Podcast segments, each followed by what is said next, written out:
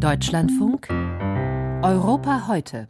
Entlang einer etwa 1000 Kilometer langen Front ist die russische Invasion längst zu einem zermürbenden Stellungskrieg geworden. Ohne militärische und auch finanzielle Hilfe aus dem Ausland wird die Ukraine kaum standhalten, geschweige denn den Krieg gewinnen können. Allerdings läuft in etlichen Ländern eine kontroverse Debatte ob es noch mehr Waffenlieferungen geben sollte oder ob es längst genug gegeben hat. Auch in Tschechien wird diese Diskussion geführt. Einerseits, andererseits gehört Tschechien weiter zu den größten Unterstützern der Ukraine. Erst gestern gab Regierungschef Peter Fiala einen Überblick. In die Ukraine haben wir aus unserem Bestand 62 Panzer, 131 Kampffahrzeuge, sechs Hubschrauber, 16 Luftabwehrsysteme, tausende Raketen, zehntausende Stücke Artilleriemunition und mehr als vier Millionen Patronen für Handfeuerwaffen geliefert.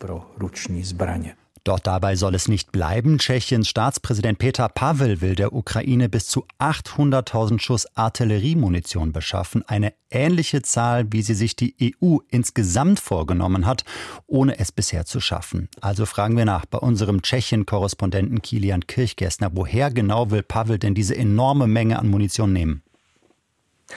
Die Angaben darüber sind tatsächlich sehr vage. Diese Zahl und auch generell die Initiative wurde kommuniziert auf der Münchner Sicherheitskonferenz, wo Petr Pavel gewesen ist und eine Reihe offenbar finaler Gespräche geführt hat mit Partnern.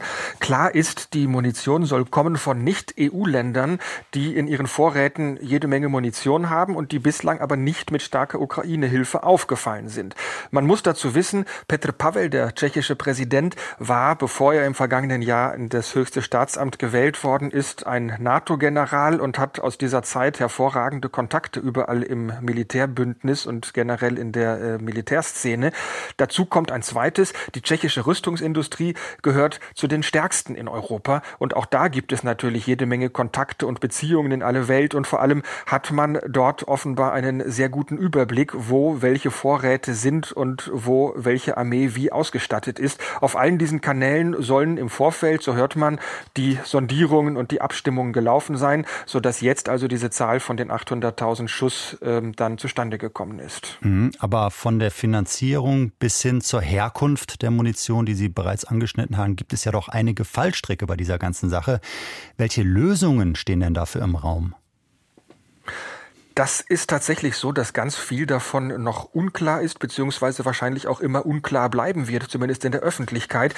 Die Geheimhaltung scheint in diesem Falle etwas ganz Zentrales zu sein, denn die Länder, die diese Munition liefern sollen, wollen nicht bekannt werden als Ukraine-Unterstützer und deshalb ähm, haben sie sich auch bislang nicht aktiv an der Hilfe beteiligt. Daher kommt es also, dass sie eben diese Bestände noch haben. Petr Pavel, der tschechische Präsident, sagt dazu selbst, wenn bekannt sind, welche Länder das sind, dann könnte daran der ganze Deal scheitern.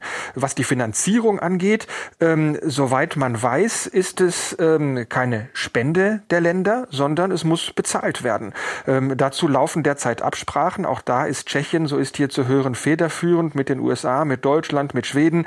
Ähm, das ist das, was da bislang zu hören ist, dass also hinter den Kulissen gewissermaßen ein Deal geschmiedet wird unter Federführung der Tschechen. Genaues dazu weiß man nicht, was offenbar ein bisschen in der Natur Natur dieser, ähm, dieser, dieser Aktion liegt. Mhm, klingt so ein bisschen nebulös das Ganze und nicht gerade politisch transparent. Stellt sich die Frage, ob denn die Regierung Tschechiens und auch das Parlament bei diesen Plänen mitziehen würden. Also Tschechien, so sieht es der Plan vor, ist in dieser Angelegenheit nur Vermittler. So sieht es der mhm. Deal vor. Die Frage ist also, inwiefern da diese Zustimmung überhaupt nötig ist. Tschechien als Akteur ähm, ist eher im Hintergrund tätig dabei und ähm, eben gar nicht im Vordergrund. Ähm, deshalb ist es auch keine Initiative des Parlaments oder der Regierung, sondern eben des Präsidenten, der da als Strippenzieher gewissermaßen nur in Erscheinung tritt. Generell gilt aber, die Regierung ist sehr engagiert in der Ukraine-Hilfe, auch auf den offiziellen Kanälen Kanälen gewissermaßen. Das hat man ja auch gehört an dem Ton von Petr Fiala, den ähm, wir gehört hatten vor unserem Gespräch. Deshalb ist nicht zu erwarten, dass sie dem Präsidenten und dieser Initiative da Stolpersteine in den Weg legt. Ganz kurz nochmal nachgehakt. Ihre Einschätzung als Korrespondent und Beobachter, wird das denn gelingen, diese 800.000 Schuss Artilleriemunition? Es ist davon, ob, ob es dann tatsächlich die 800.000 werden, das ist natürlich mhm. die ähm, große Frage. Mit den Zahlen war der Präsident ja auch ein bisschen zurückhaltend und es sind Schätzungen.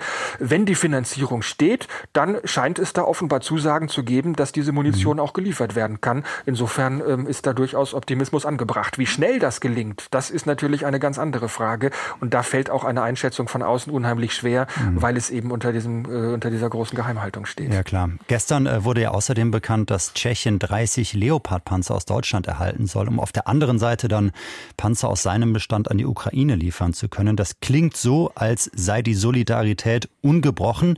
Ist sie das denn wirklich oder ist die Kritik an Ukraine-Hilfen einfach nur leiser vielleicht, etwas leiser als in anderen Ländern in Tschechien? Die Debatte über die Ukraine-Hilfe gibt es natürlich auch in Tschechien. Das sprachen Sie auch eingangs an. Ähm, das ist so, dass hier die Kritik an der Ukraine-Politik sich stark mit der Kritik an der Regierung ähm, vermengt. Das ist also eine etwas unklare Gemengelage. Am stärksten zu hören ist die Kritik aus dem populistischen Lager mit dieser Grundnote, das Geld sollte für unsere Leute ausgegeben werden und nicht für ein fernes Land wie die Ukraine.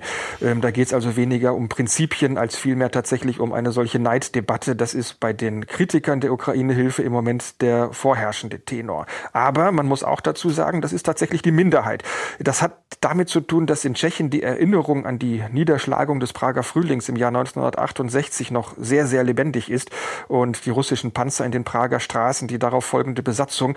Deshalb sind die meisten Tschechen ganz entschieden auf der Seite der Ukraine. Tschechien will seine Unterstützung für die Ukraine ausbauen. Dazu live aus Prag unser Korrespondent Kilian Kirchgessner. Vielen Dank dafür.